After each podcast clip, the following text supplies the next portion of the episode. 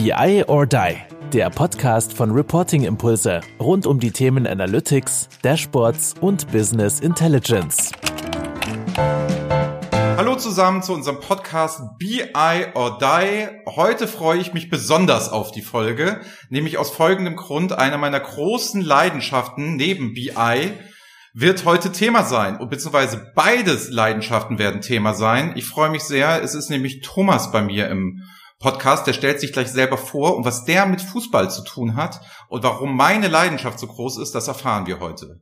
Moin, Thomas, grüß dich. Ja, hallo, grüß dich. So, erzähl doch mal, was hast du mit Fußball und BI zu tun? Das finde ich total spannend. Also, das ist generell ein sehr, sehr großes Feld und da kann ich natürlich weit ausholen. Aber der Ursprung war einfach, ich habe begonnen in meinem Studium, während meiner Diplomarbeit eigentlich, also im letzten Semester hatte ich die Vorlesung Business Intelligence bei meiner Dozentin damals und ich fand das Thema unheimlich interessant, aber gleichzeitig fand ich auch äh, Fußballdaten sehr, sehr spannend. Und dann habe ich überlegt, Mensch, wie kannst du das zusammenbringen? Ja, und dann habe ich überlegt, Business Intelligence Tool auf Fußballdaten anwenden, also so mit der Idee eines zentralen Informationssystems und habe das sozusagen in meiner Diplomarbeit weiterverfolgt. Ach cool. Also meine große, also muss man auch mal kurz eine Vorgeschichte erzählen. Also ich bin ja HSV-Fan. Ich stehe in der Nordkurve 22a und im Vorgespräch ähm, sagtest du zu mir, ah, können wir vielleicht bisschen später machen. Ich habe noch einen Call mit dem HSV und ich schrieb dir zurück, den großen HSV lässt man nicht warten. Das war darauf angespielt,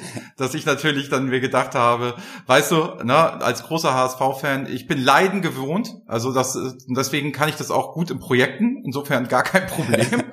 ja. Und, und da bist du beratend tätig für verschiedene Vereine oder wie habe ich mir das vorzustellen? Tendenziell ist es ähm, mehr so, dass ich für, für, also an der Uni arbeite. Also an der okay. TU München am Lehrstuhl für Trainingswissenschaften und Sportinformatik. Und darüber kam ich an das Thema. Und so war natürlich auch Schnittmengen zur Praxis. Also ich wollte natürlich auch selber mehr in die Praxis reingehen. Und so sind einzelne Kontakte zu Vereinen entstanden. Das habe ich insgesamt ja mit drei Erstligisten zusammengearbeitet, so ein bisschen projektbezogen, aber auch ganz unterschiedlich. Einerseits mal in der Datenaufbereitung, so von leistungsdiagnostischen Daten im NLZ und mhm. das andere Mal war dann eher praktisch, da haben wir so Laktattests, ganz klassisch, wie man sie aus dem, aus dem Kicker kennt, da ähm, organisiert. Ja. Also ich habe nicht selber äh, die Laktattests durchgeführt, sondern Kollegen dann organisiert, dass wir das gemacht haben bei einem Verein. Und dann kam eigentlich so dieser Punkt für mich in den Profifußball. Da habe ich den, den Teamarzt von einem Verein kennengelernt, also der FC Ingolstadt. Vor zwei Jahren war das schon, nee, über zwei Jahren. Und der fand es dann sehr, sehr interessant. Also insgesamt ein sehr aufgeschlossener Mensch auch. Und ja, ich sag mal ganz innovativ arbeitet er. Und da kamen wir so zusammen. Da habe ich erst in der medizinischen Abteilung da mitgearbeitet, habe Tests konzipiert, so, so le medizinische Leistungstests, sag ich mal, habe die aber gleichzeitig dann versucht in ClickView damals auch zu visualisieren, so als Art mhm. äh, Informationssystem. Und so bin ich dann zum FC Ingolstadt reingerutscht und irgendwann haben sie sich dafür entschieden, auch so ein Informationssystem anzuschaffen, ja, habe ich gesagt, ja, Leute, ihr braucht da jemanden mit sportinformatischen Hintergrund und das hat der Geschäftsführer damals auch so gesehen. Und da war ich im Endeffekt ja zwei Jahre jetzt dafür zuständig, dieses System einzuführen, zu betreuen und in die einzelnen Abteilungen auch zu integrieren. Spannend. Also es ist über die Medizin, ist es quasi losgegangen, so als Enabler.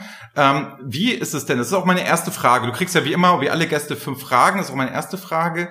Wie ist es denn so bestellt um das Finanzreporting? Ich hätte ja jetzt eher gedacht, dass es so klassisch kommt Business Intelligence Systeme, Systeme erstmal Finanzreporting, habe ich meine Dashboards und dann kommen solche Themen wie Medizin, Leistung etc. sowieso. Dort scheint es ja anders gewachsen zu sein. Wie ist denn so der Aufbau, wenn du sagst, wer nutzt denn alles so ein Dashboard in so einem Fußballverein? Also das ist komplett unterschiedlich. Also vor zwei mhm. Jahren war es auch nochmal ganz anders und dazu muss man glaube ich so ein bisschen wissen in so Fußballvereinen. Du hast eigentlich so drei Bereiche. Also du hast das Nachwuchsleistungszentrum, dann hat man den Profibereich und man hat dann auch so diesen ganzen Businessbereich, also da wo da Marketing, PR, ähm, was weiß ich, Rechnungswesen, solche Dinge oder Ticketing auch ganz groß drin sind. Mhm. Ja? Und diese Bereiche sind relativ stark voneinander getrennt. Also noch viel stärker der Businessbereich. Also die sitzen zwar häufig im gleichen Gebäude, aber außer dass ab und zu mal ein Profi da vorbeiläuft, haben die, glaube ich, also haben die nicht viel mehr mit den, mit den Profis zu tun.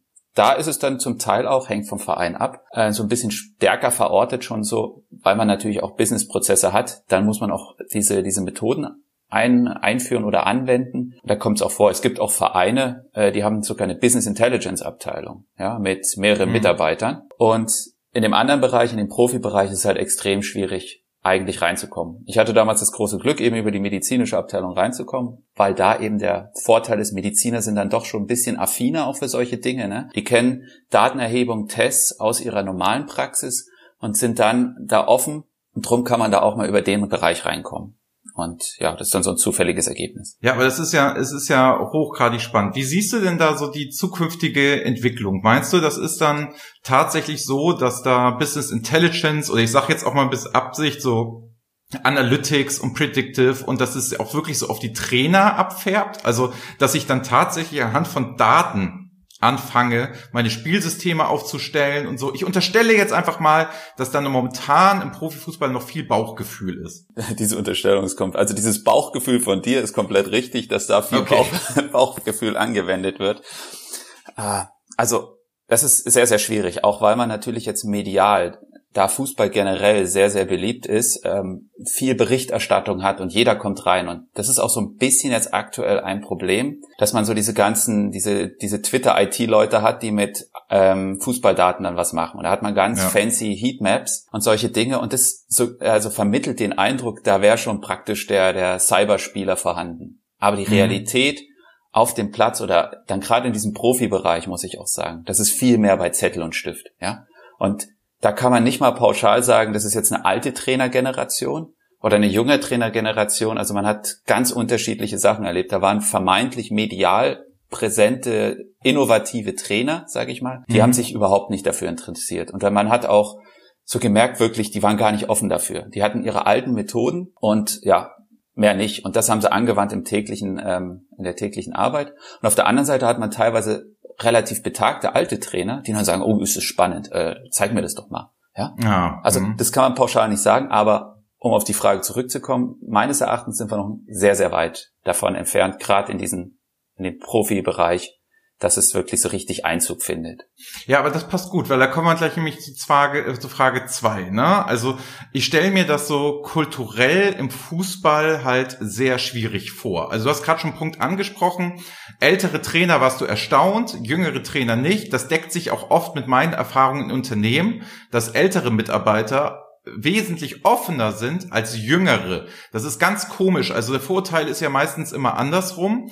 Aber ich merke halt, junge, vor allem junge Männer, die von der Uni kommen, die sind oft, die sehr Excel-lastig sind, die sind gar nicht eines Besseren zu belehren und die blockieren immer nur. So, und das habe ich, also nicht alle, ne, aber die meisten, um das jetzt mal hier ein bisschen polemisch auszudrücken, ähm, Frauen sind da wesentlich besser drauf und da muss man dann echt sagen, weil sie auch einfach offener sind, aber die Älteren, wenn man denen gute Konzepte vorstellt, einen Plan hat, sagt auch, wie der Change geht, ist es so. Wie würdest du denn so generell als zweite Frage so die Kultur im Fußball beschreiben, was so Daten, angeht, was so Analysen angeht, weil es ist ja schon besonders, ich kann ja nach jedem Spieltag, ist ja entweder die Laune gut oder die Laune schlecht. Also so muss man das ja, muss man das ja immer sehen. Und das ist ja immer so eine, so eine Performance, die täglich abgerufen wird und das ja nicht nur in Zahlen, sondern für jeden nachvollziehbar auf dem Platz. Deswegen wie meinst du dieses kulturell und diese Verwebung mit Daten? Verstehst du, was ich darauf hinaus will, was ich so meine? Ja, ich überlege gerade noch, also weil es natürlich eine vielschichtige Frage ist, einfach dahingehend, weil es in unterschiedlichen Bereichen, ja, man verwendet diese Daten in, in manchen Bereichen, was auch so gängig ist, so in der Leistungsdiagnostik. Dann Spieldaten sind sehr, sehr präsent und das ist, glaube ich, auch so generell jetzt in der medialen Wahrnehmung das, weil da kommen überall von irgendwelchen Data Scientisten, mhm. die dann eingestellt werden,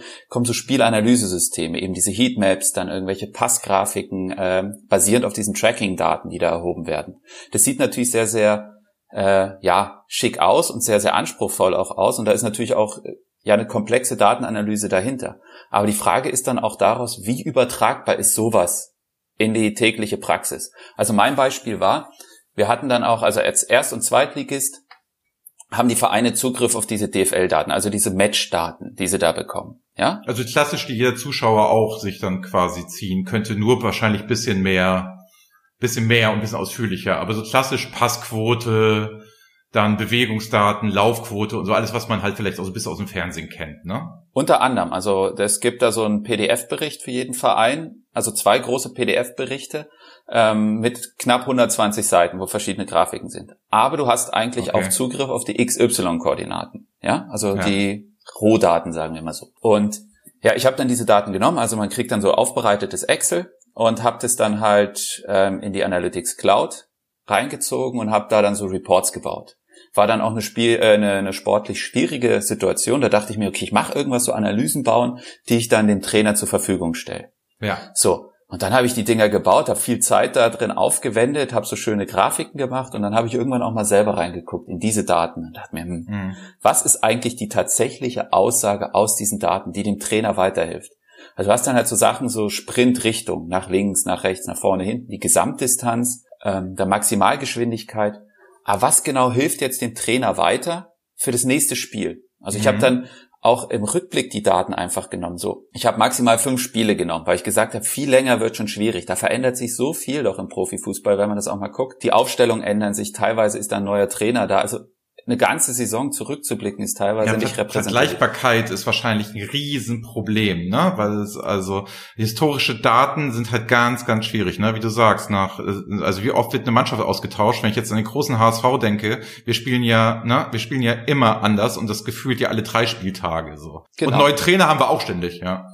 Ja, das ist, das ist, das zieht sich da auch immer ganz kurios äh, durch. Also diese Muster sind auch immer sehr, sehr ähnlich. Und das kommt dann auch zu deiner Frage zurück. So, wie ist denn so generell die Kultur im Fußballverein. Mhm. Und es zeigt sich, also es wird ganz häufig das Gleiche gemacht und ja, bei dem einen fruchtet's dann mal und dann sagt man ja super, die die Maßnahmen haben gegriffen, bei den anderen fruchtet's nicht und dann wird es wieder ausgetauscht. Und ich glaube, das das bezeichnet den Fußball auch sehr. Also ich sag auch immer so, Fußball ist so ein, oder Sport generell, aber Fußball besonders, ist so ein wunderbares Beispiel für vieles, weil das einfach wie so ein, wie so ein Katalysator ist. Es sind alle Prozesse oder viele Prozesse, die man auch in allen anderen Organisationen findet, ja. aber einfach um den Faktor X äh, verstärkt.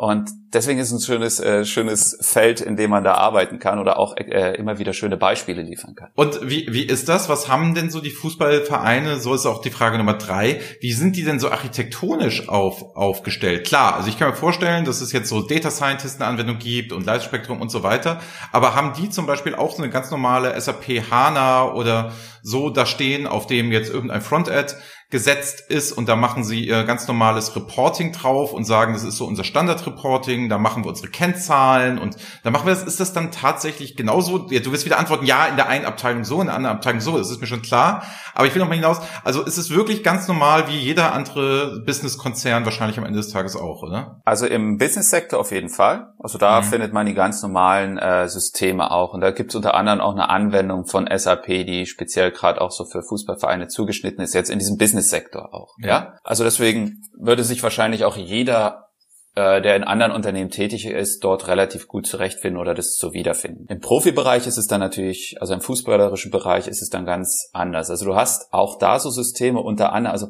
es gibt ganz viele verschiedene Systeme und da muss ich vielleicht noch einen Schritt weiter ausholen. Einfach auch da haben wir wieder diese, diese Verschlimmerung um den Faktor X.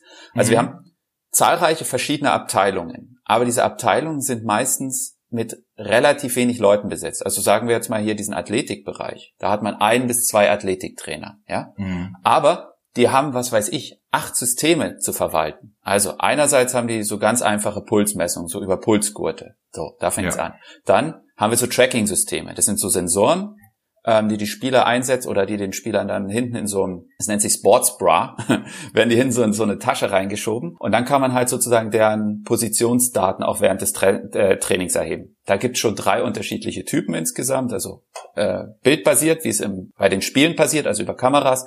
Dann gibt es GPS, was jeder wahrscheinlich jetzt so vermutet hätte als erste Technologie. Und es gibt LPS, das ist Local Positioning System. Das ist sehr ähnlich zu dem GPS, aber man baut so ein lokales mhm. System auf. Also da fließt eine Haufen, ein Haufen Daten rein. Da macht der Test, äh, der macht so V2 Max Test, also diese Sauerstoff, äh, mhm. oder Aufnahme. Ähm, dann macht der Laktattest natürlich ganz klassisch. Dann macht der Performance-Test, Sprungkraft, ähm, Sprints und solche Sachen. Und das alles fließt da zusammen bei ein oder zwei Personen. Ne? Und da braucht man natürlich auch zentrale Systeme. Und das hat der ein oder andere Anbieter natürlich auch erkannt. Und da gibt's, da habe ich eben jetzt in meinem, in meinem zweiten wissenschaftlichen Paper eine Untersuchung dazu gemacht. Und es gibt, sage ich mal so im, ich würde 35 Systeme weltweit sagen, die so als Informationssysteme dienen können. Also okay, aber so, okay, weltweit, aber nur für den Fußball. Nee, das ist ganz unterschiedlich. Also Teamsports ah, okay. generell schon. Also du hast auch so ähm, verschiedene Arten von Systemen. Das war auch der erste Versuch, den ich da jetzt mal gestartet habe, so Definitionen zu finden. Weil ganz viele sprechen von Athlete Management Systems. Das ist so der gängige Begriff dafür. Aber für mich war das halt einfach, wo ich sage, so Athlete Management System auch aus diesem Hintergrund dieser Informationssysteme kommend, habe ich gesagt, nee, das passt begrifflich nicht, weil ein Athlete Management System ist eigentlich mehr Dokumentation und vielleicht ja das Zusammenführen und Verwalten von verschiedenen Daten von Einzelspielern oder Spielergruppen. So drum habe ich dann den Begriff Club Information System geprägt. Und dann hast du natürlich darüber hinaus noch so äh, Verbandsinformationssysteme, wo es dann viel wichtiger ist, verschiedene Standorte zusammenzubringen. Während in einem mhm. Club ist es ja doch noch zentraler, auch wenn die vier unterwegs sind, aber es ist zumindest örtlich an einem Ort gebunden. Und da sind schon allein da die Systeme ganz unterschiedlich. Und wie, also, wie ist es denn? Also du redest ja immer so, ich, ich höre so ein bisschen raus, die Leute monitoren eher die Daten, gucken sie sich an und machen das so rückblickend. Würdest du auch sagen, die treffen auf Basis der Daten tatsächlich gravierende Entscheidungen? Also, Beispiel konstruiert. Na, es geht jetzt, der Trainer geht jetzt hin und erklärt dem Spieler, warum er spielt oder nicht.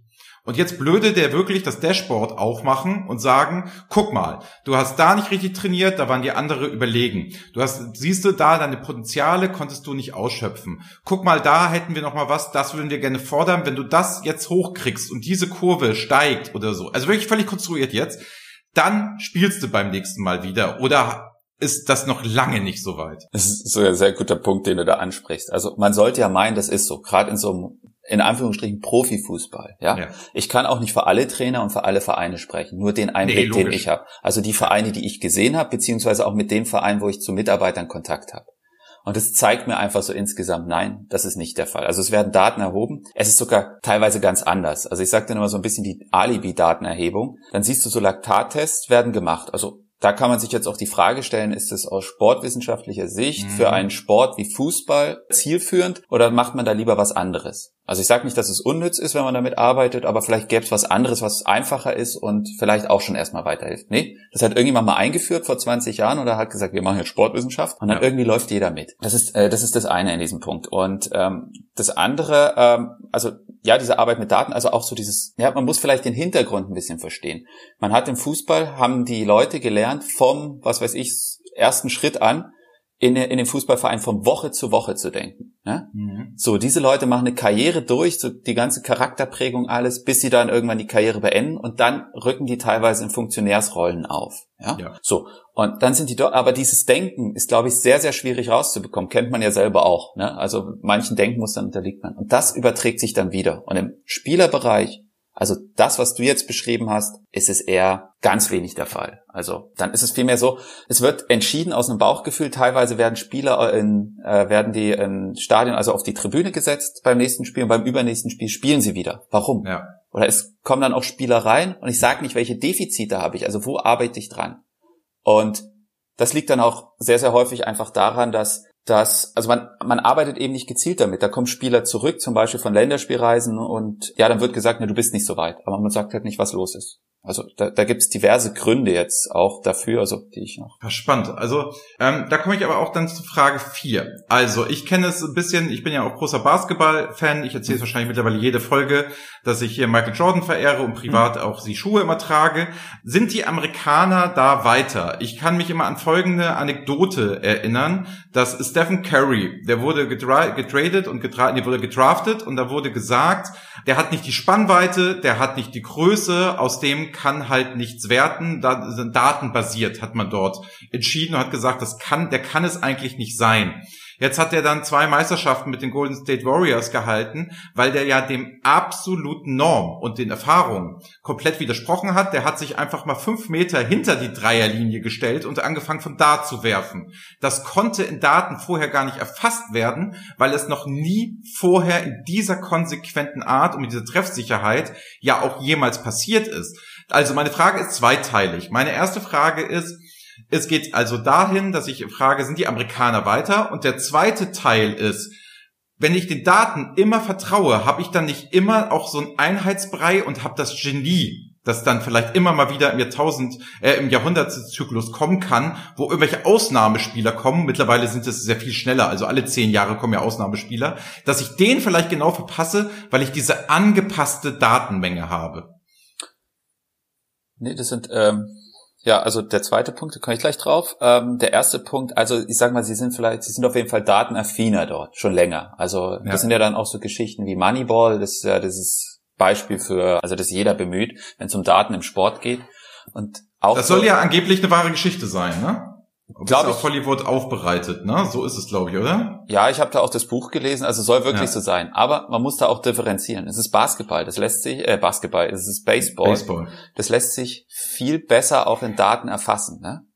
Ähm, weil du kannst da also Schlagstatistiken anschauen, solche Dinge. Im Fußball ist es natürlich, oder gerade in so Spielsportarten, äh, dann in so Teamsportarten, sagen wir mal, ist es viel, viel schwieriger, weil man auch mit dem Gegner interagiert. Also da sind schon, kommt ja. schon viel mehr Freiheitsgrade dann rein. So. Und daher, wie sie dann tatsächlich damit arbeiten, also sie tragen auf jeden Fall mehr Daten in den Sport rein. Ich glaube auch, dass sie da einen Schritt weiter sind, aber ob sie wirklich sehr weit sind, das glaube ich auch nicht unbedingt, ja. Also, dass man wirklich mhm. dann konsequent damit arbeitet. Aber von dort kommt ja auch so diese Entwicklung mit diesen äh, Special Coaches und so weiter aus dem Football, was jetzt auch ein bisschen mehr Einzug gewinnt. Ich habe bei einer Konferenz mal Volker Finke getroffen und er hat dann erzählt, sie haben halt früher begonnen als, als Trainer oder er hatte, glaube ich, noch nicht mal einen Torwarttrainer als in seinen Anfangszeit als Trainer. Und jetzt gucken wir mal heute, wir haben Athletiktrainer, wir haben ja. teilweise einen Einwurftrainer bei Liverpool. Und ja, also es entwickelt sich da schon auch weiter, aber relativ langsam. Also ja. das eben die erste Frage. Und zur zweiten Frage, Was war denn die Frage jetzt nochmal? Das war, das war auf den Einheitsbrei bezogen. Nach dem Motto, ich, ba, ich, ich baue mir jetzt so wie bei FIFA Soccer, also auf der Playstation oder auf der Xbox, baue ich mir jetzt mein Team zusammen. Da kriege ich dann ja auch so Werte, wie das mhm. alles passt. Diese Daten passen angeblich am besten, die harmonisieren am besten und so weiter und so fort. Und damit so ist das Spiel geschickt. Und da habe ich jetzt Angst, dass die dadurch, durch diesen Einheitsbrei, dass ich das Genie verkenne, weil ich vielleicht die beste Teamleistung aufstelle, vielleicht das Beste. Aber wenn ich ein Ausreißer Ausreißer habe, der das Spiel neu erfindet, was ja immer mal wieder vorkommt, weil er was Neues kann, was anderes macht, anders denkt, andere Denkweise und so, dass die Daten mich dann vielleicht völlig falsch leiten können und ich dann vielleicht das Genie nicht erkenne. Nee, definitiv. Ich meine, das ist ja auch ein Klassiker, dass man dann irgendwie mit so einem Hintergrund dann irgendwie blind wird für Neues, ne? Weil ich kann in Daten nur auswerten, was ich ja schon irgendwo erhoben habe. Wenn irgendwas ganz anderes passiert, wird es sehr, sehr schwierig.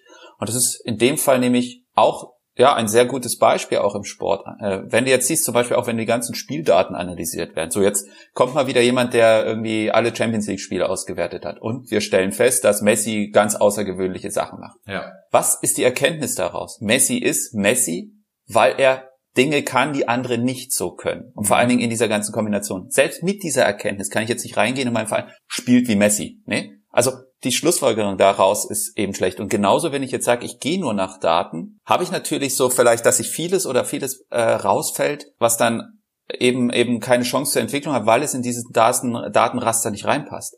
Aber ich würde sogar eher andersrum sagen, im Fußball ist es der Fall, da wird dann entschieden und es wäre vielleicht mal gut, auf Daten zu gucken. Also mhm. es war ein Kollege, der ist da auch, also der ist eigentlich, der ist Professor an der an der Uni bei uns, an der TU München im Neuropathologie und der hat eine Jugendmannschaft trainiert. Und der war dadurch auch so ein bisschen datenaffin. Und der hat dann so, eine, so ein Spezialteam trainiert, also das sind die, die so rausfallen aus dem Muster, aber die man noch nicht aus dem NLZ rauswerfen wollte. So, und da ging es dann auch um einen Spieler und dann sagt so der Sportdirektor dann irgendwie zu ihm, na, den, den können wir nicht brauchen, das ist ein Lama, ja, der kann mhm. nichts. So, und er sagt, dann nimmt er seine Daten, weil er hat dann eben auch Sprinttests gemacht und sagt, nee, das ist kein Lama. Der ist also der ist einer der schnellsten bei uns. Also nee, ah. der, der ist ein Lama, den. Und dann haben sie ihn weggeschickt. Ja, irgendwann, kurz später, war er bei einem großen bayerischen Verein in der A-Jugend und hat dort gespielt. Ja. Und das, diese Geschichten hatten wir ja ganz, ganz häufig. Und da wäre es eher sinnvoller, mal in dieses Raster reinzugucken. Ne? Und dann wirklich so diese Eckdaten zu nehmen und denen natürlich nicht blind vertrauen. Das ist der größte Fehler. Aber das als Anhaltspunkt zu nehmen und nicht nur ins Blaue rein zu entscheiden. Ja, ich stelle mir das schwierig vor. Da komme ich nämlich auch zur Frage Nummer fünf. Also bei uns im Business ist ja ein ganz großes Thema Data Literacy, also sprich Datenkompetenz. Hm. Jetzt unterstelle ich halt einfach mal, dass jemand, der BWL studiert hat, Controller ist etc., datenaffin ist und halt auch schon mal Lust dazu hat, das zu machen und das irgendwie kann. Trotzdem ist es bei uns ein Riesenthema. Wie kriegen wir diese Firmen data-driven? Und wie können die stärker das machen?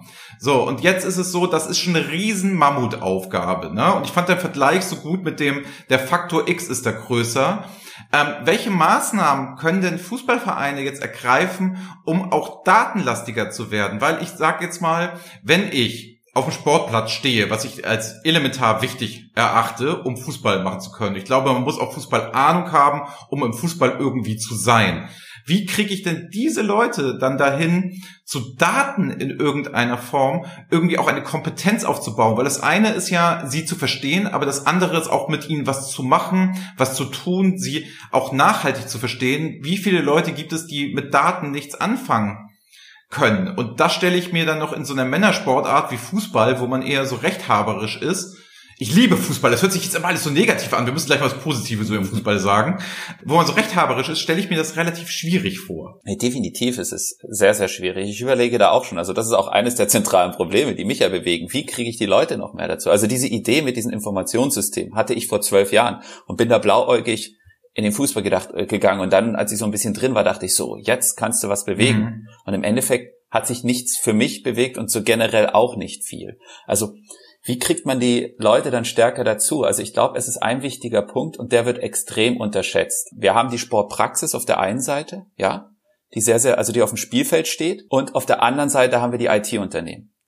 Die IT-Unternehmen denken, äh, weil sie am Wochenende Fußball schauen, verstehen sie den Fußball. Ah, und ja ja. ja, die Sportpraktiker denken halt auch, naja, ich kann ja auch, wobei die sind noch verhaltener, die sind, die sind ein bisschen, die sind nicht so, so ablehnend, aber eher zögerlich, aber sie sagen, sie haben ja auch ein iPad und sie haben einen Laptop in der Hand und sagen, ja, ich kann da doch schon mit Computersystemen umgehen. So. Ja. Aber dazwischen ist eine Riesenlücke und die eigentlich, und das ist faszinierend, diese Disziplin der Sportinformatik, das ist in Deutschland geprägt ähm, und die gibt es auch schon seit über 20 Jahren.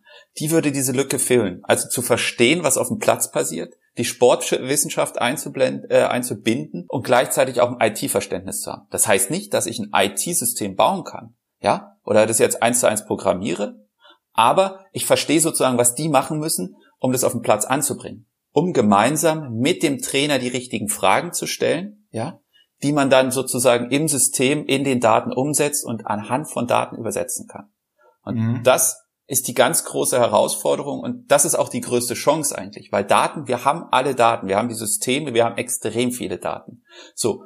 Und wir haben den Bedarf in der Praxis. Und ich glaube sogar, dass die größte Chance, und da müssen wir nicht mehr hier in Machine Learning Geschichten äh, reingehen. Es geht erstmal, für mich, sage ich mal, ist diese Zwischenbrücke, diese kontextbasierte Datenanalyse. Also ich guck, stelle einen Zusammenhang her und nehme Daten mhm. und ziehe die rein. Und wenn diese Lücke, die müsste gefüllt werden, aber das ist sehr, sehr, sehr schwer, weil ja, jetzt geht alles so ein bisschen in die Richtung, jetzt sucht jeder einen Data Scientist. Und da hatte ich gestern ein schönes äh, Gespräch mit, mit ja, einer Kollegin da aus England.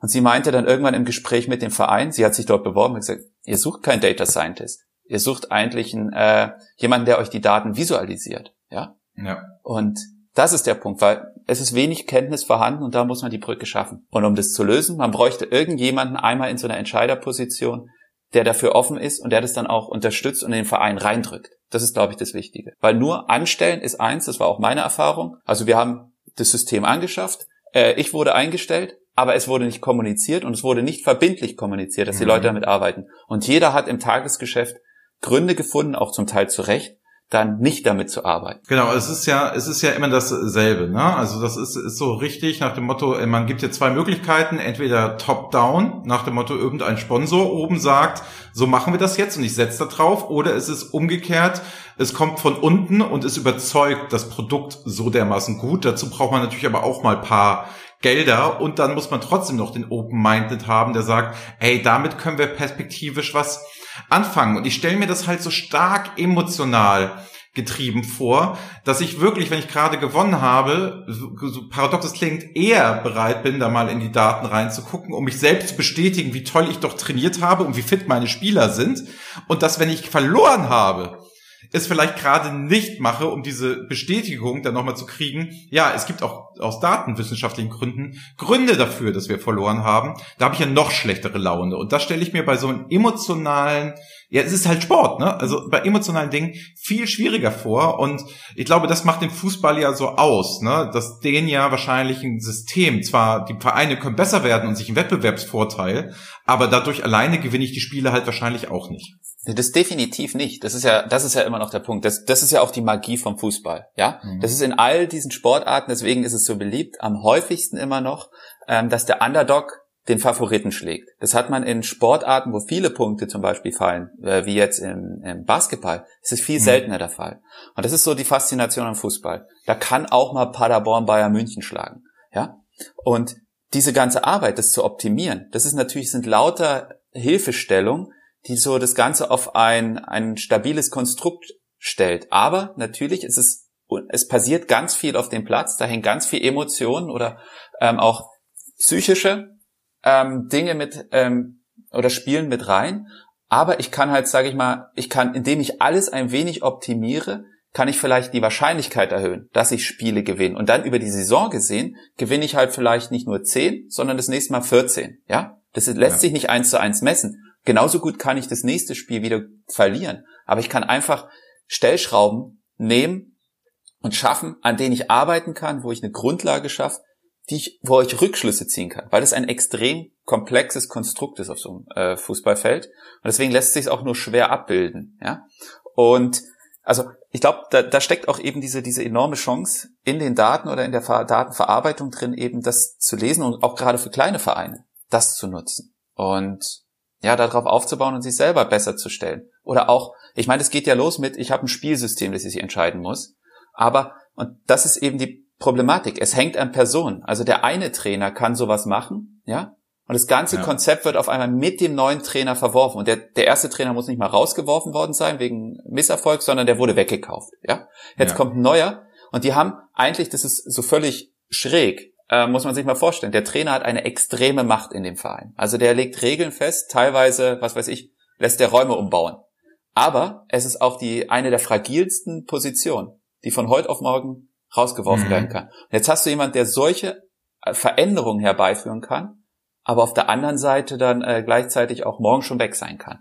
Und das ist, glaube ich, sehr gefährlich. Und da bräuchte man einfach auch so eine klassische Entscheidungshierarchie. Du hast den, du hast den Geschäftsführer, den Sportdirektor und den Trainer. Der Trainer hat eher so die kurzmittel, äh, kurzfristige Planung, vielleicht bis mittelfristig. Dann hast du den Sportdirektor, der muss das mittel- bis langfristige im Auge behalten und dann der Geschäftsführer eher in die langfristige Disziplin. Und das interagiert. Aber häufig ist es zusammengeworfen, weil alle sehr stark in diesem sportlichen Bereich sind. Und dann redet, reden alle drei an der Aufstellung rum. Ja, und das eben dann nicht datenbasiert und nicht langfristig und Strategieentwicklung und da wollen wir hin und diese Werte wollen wir erreichen, welche KPIs das ja auch immer sind. Also ich würde es mir ja gar nicht anmaßen zu sagen, ne, welche KPI setze ich denn wohin? Ich glaube, und das ist, glaube ich, das nach dem Motto, was du sagtest, ähm, dass einige Leute wirklich denken, sie hätten Ahnung vom Fußball und was wirklich Spiele gewinnen lässt. Ne?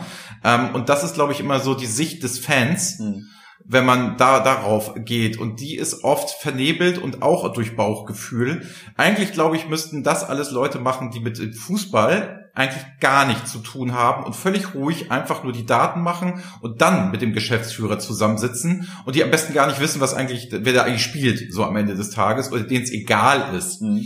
So, ich glaube, das wäre eine, wahrscheinlich mal eine Riesenchance, aber da Akzeptanz nach dem Motto, du bist der Datenneuling und so in diesem Sportbereich zu kriegen, du verstehst mein Geschäft nicht oder du verstehst gar nicht, wie das hier funktioniert politisch, ist auch wiederum total schwierig. Ne? Also ich finde das auf jeden Fall ein hochspannendes Feld und dass du da ja mehr zufällig reingerutscht bist, dass du also in die BI zufällig reingerutscht ist, umso froh, wir sind ja echt froh, dass wir dich ja haben in unserem BI-Umfeld.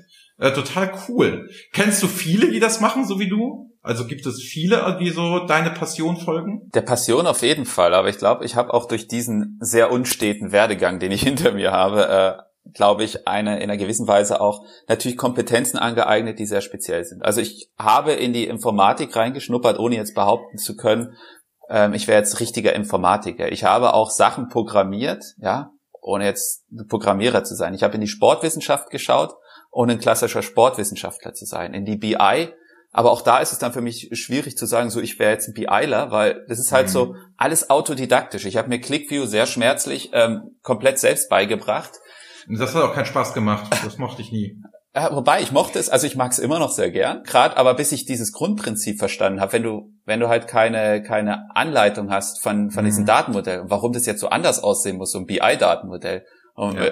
das ergibt doch keinen Sinn erstmal, nein. Und bis ich das dann verstanden habe und da was bauen konnte, äh, das ist natürlich ein sehr, sehr breites Spektrum und auch so diese Nähe zum Profifußball. Also generell hast du die Leute, die solche Systeme betreuen, also solche äh, also Club Information Systems, die sitzen in der IT-Abteilung, die sind getrennt äh, von dem Profibereich.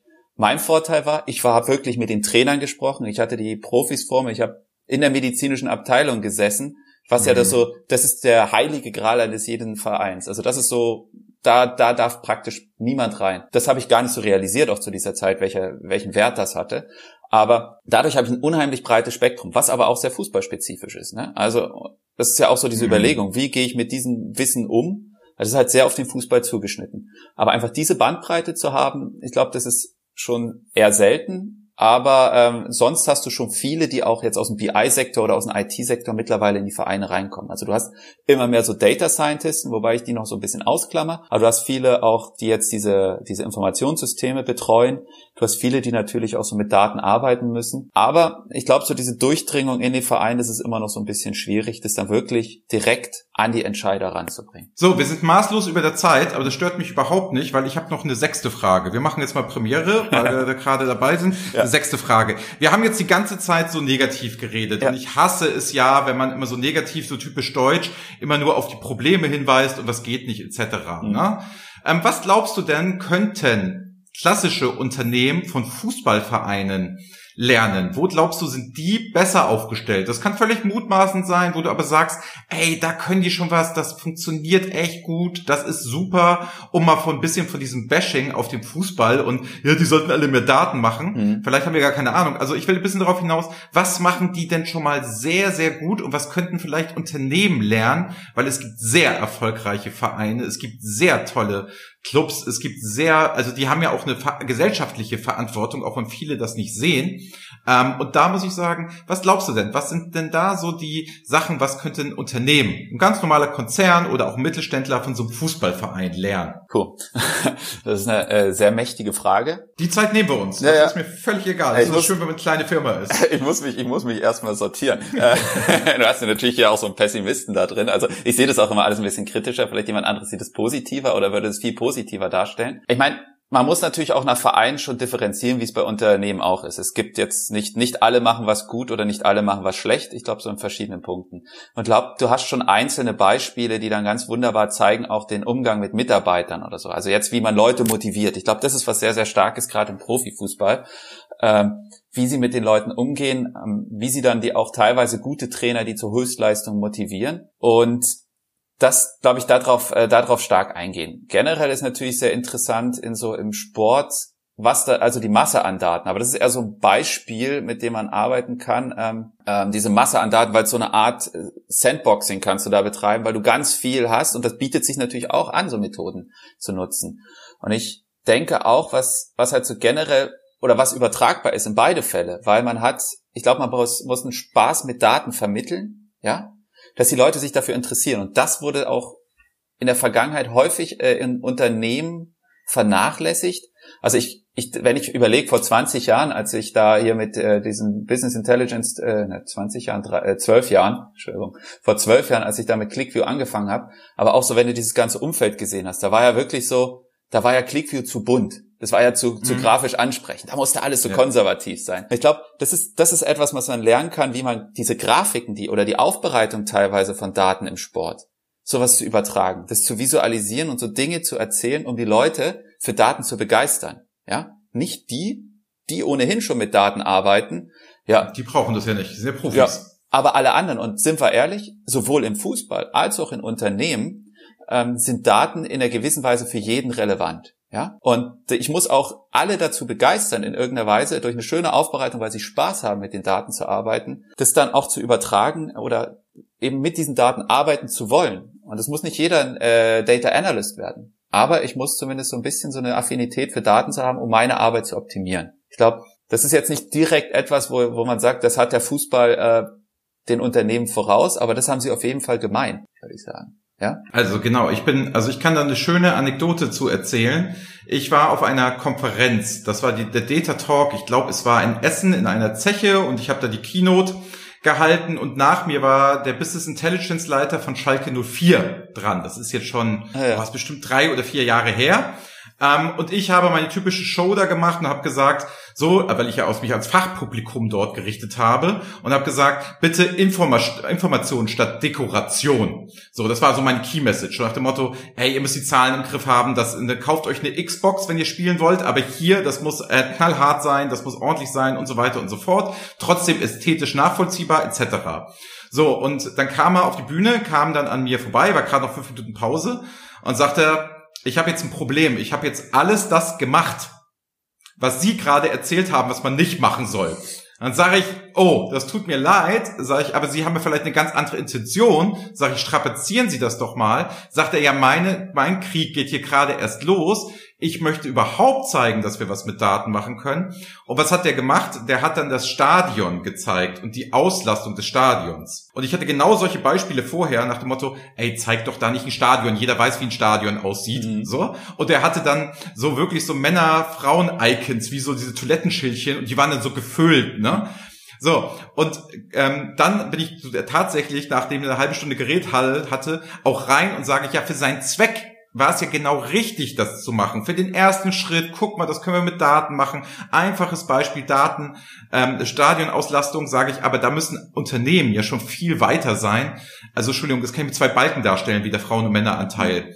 Ist so. Und da habe ich ihn dann gestützt und habe ihm gesagt, ja, nee, das ist hier ein anderer Anwendungsfall. Ne? Und natürlich waren alle gespannt auf Schalke 04 und so. Aber da hat man gesehen, okay, der wollte halt in der Geschichte erzählen, der wollte begeistern, der wollte das machen und das ist bestimmt eine gute, gute Geschichte gewesen. Und da waren wir dann auch echt gut verblieben. Aber der Reifegrad war damals ein ganz, ganz anderer noch. Und er hat auch immer drauf bestanden, hat gesagt, ich bin BIler, ich habe mit Sport nichts zu tun. Und mittlerweile ist es wahrscheinlich auch anders, wenn man länger bei dem Zirkus da mitmacht, gerade bei Schalke 04. Ich glaube, man wird irgendwann Schalker. Und insofern liebe Grüße, falls er das hört. Ich weiß, wir sind über Sing und LinkedIn vernetzt. Ähm, das hat echt Spaß gemacht. Und sonst, Thomas, wir sind mit der, über der Zeit. Deswegen würde ich jetzt die letzten Worte sagen und danach, also ich, die meine letzten Worte und danach hast du, wie alle unsere Gästen, das letzte Wort. Du darfst immer sagen, was du möchtest. Du kannst gnadenlos Werbung machen. Du kannst alles sagen, was dir auf der Seele brennt. Hau es einfach raus. Ich sag nur lieben, lieben Dank, dass du da warst. Super spannende Einblicke, auch wenn wir hier so ein bisschen auf der Metaebene geredet haben. Na, vielleicht reden wir ja auch mal tiefer. Ich weiß ja auch, wir haben uns ja auch schon über Architekturen und du hast ja bei Carsten Bange auch neulich einen Vortrag gehalten und da ging es sehr viel BI-lastiger und wie Datenaufbereitung ist. Also für die Techies unter euch, ne, hört euch das auch gerne mal an. Aber ich wollte mir mal die Chance nicht nehmen lassen, hier so ein bisschen datenphilosophisch nächstes Mal darüber zu reden. Thomas, lieben, lieben Dank, ernst gemeint. Ich bin ganz, ganz stolz, dass du bei uns hier in dem Podcast warst. Würde den Zuhörern sagen, na, teilt die Folge, schickt das an euer, an die Leute, ärgert andere Vereine, ne? Und die einzigen, die es nicht hören sollen, ist bitte der FC St. Pauli, weil den gönne ich keine Daten. In dem Sinne, tschüss. So, ja, ich danke dir auch ganz herzlich, dass ich hier ähm, sozusagen als Gast da sein durfte. Wobei der FC St. Pauli gar nicht so schlecht aufgestellt ist. Ich kenne da auch ein paar Leute, das sind äh, gute Leute und auch dein Kontakt aus Schalke, das ist ein guter Mann, den kenne ich auch. Daher auch, falls das hört, Grüße von mir. Ich, wie gesagt, also Werbung ist ein bisschen schwierig in diesem Bereich, aber ich glaube, es, es wäre spannend. Also ich hätte selber auch Lust, extrem da was zu machen, also gar nicht so technisch, sondern dass man wirklich mal in so einem Verein da was ausrollt und wirklich auch äh, in die Bereiche reinkommt, da Dinge verändern zu können und diese Chance zu haben. Gleichzeitig sage ich aber auch, das ist natürlich eine super Möglichkeit, hier mit diesen Fußballdaten äh, das auch in Unternehmensfälle zu übertragen. Also ich habe immer wieder die Erfahrung gemacht, das ist super spannend. Warum muss man denn auch, wenn man mh, hm, Leuten BI näher bringt, warum fängt man da mit irgendwelchen Sales-Daten an von Schuhverkäufen? Warum nimmt man nicht irgendwelche Fußballdaten? Alle haben Bock auf Fußballdaten, zeigt es denen, ja, zeigt denen die Tools, daran haben die Spaß vielleicht auch irgendwelche aktuellen Daten von Spielern und dann überträgt man das ganz einfach in, in die eigenen Unternehmensprozesse. Ich glaube, das ist eine wunderbare Möglichkeit, das zu nutzen. Und ja, ich bin natürlich hier ganz neugierig oder so auch auf Rückmeldungen oder wenn da jemand Ideen hat, beziehungsweise wie man auch sowas übertragen kann. Also ich bin da für alles offen, für alle Schandtaten bereit. Ich danke ganz. Aber ja. dann, dann kretsch ich doch noch mal rein. Ja, ne? Also Thomas, jetzt haben wir ja eigentlich die einmalige Gelegenheit. Ja. Also es bedeutet, du hast die Daten, du weißt, auf was es da so ankommt, was man machen kann, was interessant ist. Mhm. Ne? Wir haben die Tools und die Visualisierungspower. Wir machen das einfach mal zusammen. Ja. Da gönnen wir uns mal was, da machen wir mal was und dann, das verspreche ich jetzt hier einfach mal, das kriegen wir schon irgendwie hin, dass wir wirklich mal so ein Fußball-Dashboard vorstellen, wie es vielleicht dem Profifußball helfen könnte. Wir einmal über die Visualisierungs- und die Toolkompetenz und du einmal über die Datenkompetenz. Wir fügen das zusammen. Da gönnen wir uns doch einfach mal einen schönen Nachmittag und danach setzen wir, bringen wir es auf die Straße. Also ich weiß, unsere Lieblingsmitarbeiterin neben ähm, ähm Anna, die da ja ganz, ganz viel macht in die, diesem Bereich, und Anne, die ja auch Spaß dran hat, solche Dinge doch irgendwie konzeptionell ins Marketing zu bringen, wenn die beiden sagen, ey, komm, da haben sie auch Bock drauf, ich finde, dann sollten wir es machen. Ich weiß aber, dass Anna mit dem FC Bayern irgendwie sympathisiert und ich weiß, dass Anne überhaupt keinen Bock auf Fußball hat, aber ich krieg die schon überzeugt, wenn wir ein gutes Ergebnis hinkriegen. Also lass uns da mal was machen. Jetzt habe ich trotzdem noch was zum Ende gesagt. Unmöglich. Jetzt sag schnell doch was, Thomas. ja, das sage ich äh, sehr, sehr gern. Ich glaube, das ist eine tolle Möglichkeit, einfach auch da so Kompetenzen zusammenzubringen. Und das ist ja auch das Beispiel, es gibt nicht nur einen, der das mit diesen Daten arbeiten kann, sondern es ist viel besser, drei, vier Köpfe zusammenzubringen, um den ganzen Datenfluss zu durchschauen und dann am Ende eben diese Kompetenzen auch spezifisch einzusetzen. Also ich bin gespannt, sehr gern. Also sofern freue ich mich drauf. Schön. Tschüss aus Hamburg. Tschüss aus Würzburg. Das war BI or Die, der Podcast von Reporting Impulse. Danke, dass ihr auch diesmal wieder mit dabei wart. Wenn es euch gefallen hat, dann hinterlasst uns doch eine gute Bewertung. Und abonniert den Podcast, um keine weitere Folge zu verpassen. Bis zum nächsten Mal.